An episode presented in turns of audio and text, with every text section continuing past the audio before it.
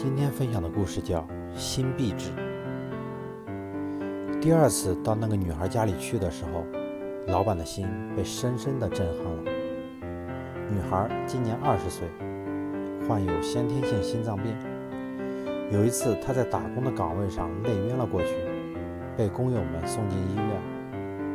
和她临床的病人恰好是一个记者的妻子。记者在护理妻子时了解了女儿的情况，回去后他写了篇文章，呼吁善良的人们募捐为女孩做手术。那天，老板正在饭店门口等几个外地的朋友，在等待的空隙，他从报纸上看到了这篇文章。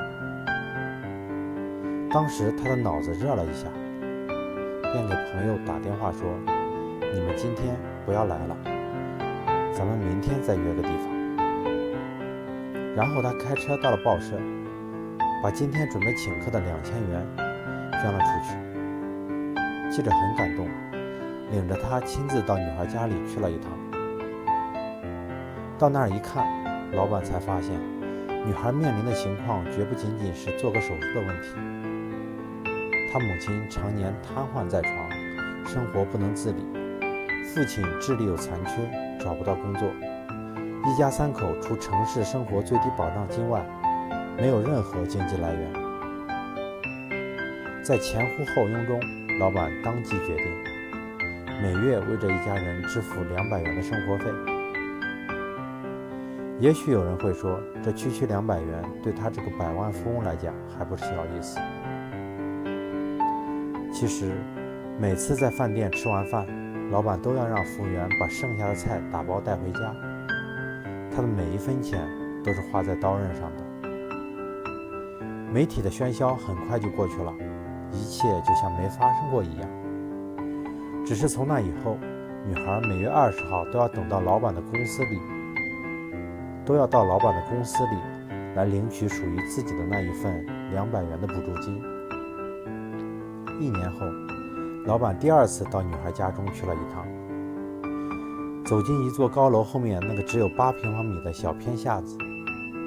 老板看到女孩一家三口都穿着显然是刚换上的新衣服。老板坐到炕头上，女孩的母亲已经不能说话，他紧紧拉住老板的手，眼泪刷刷的往下流。老板赶紧安慰了她几句，接着又问了问女孩的病情和她父亲的近况。大家正谈着，老板忽然发现屋子里比第一次来时明显亮堂了许多。仔细打量了一下，他发现四壁上原来贴上了一层新鲜的墙壁纸。一问才知道，那些最廉价的墙壁纸是这一家人得知老板要来，特地在前一天买来贴上的。走出女孩的家，钻进自己的小轿车里，老板终于忍不住自己的泪了。在商场摸爬滚打这么多年，他从没因为得失流过泪。但现在，面对在这寒风中依偎在一起的一家人，他心中最柔弱的部分被触动了。善良的人们总是那么互相，总是那么容易互相打动。当别人遇到困难时，适时的给他帮助，帮他度过困难，献出你的爱吧。让爱的春风吹遍社会的每一个角落。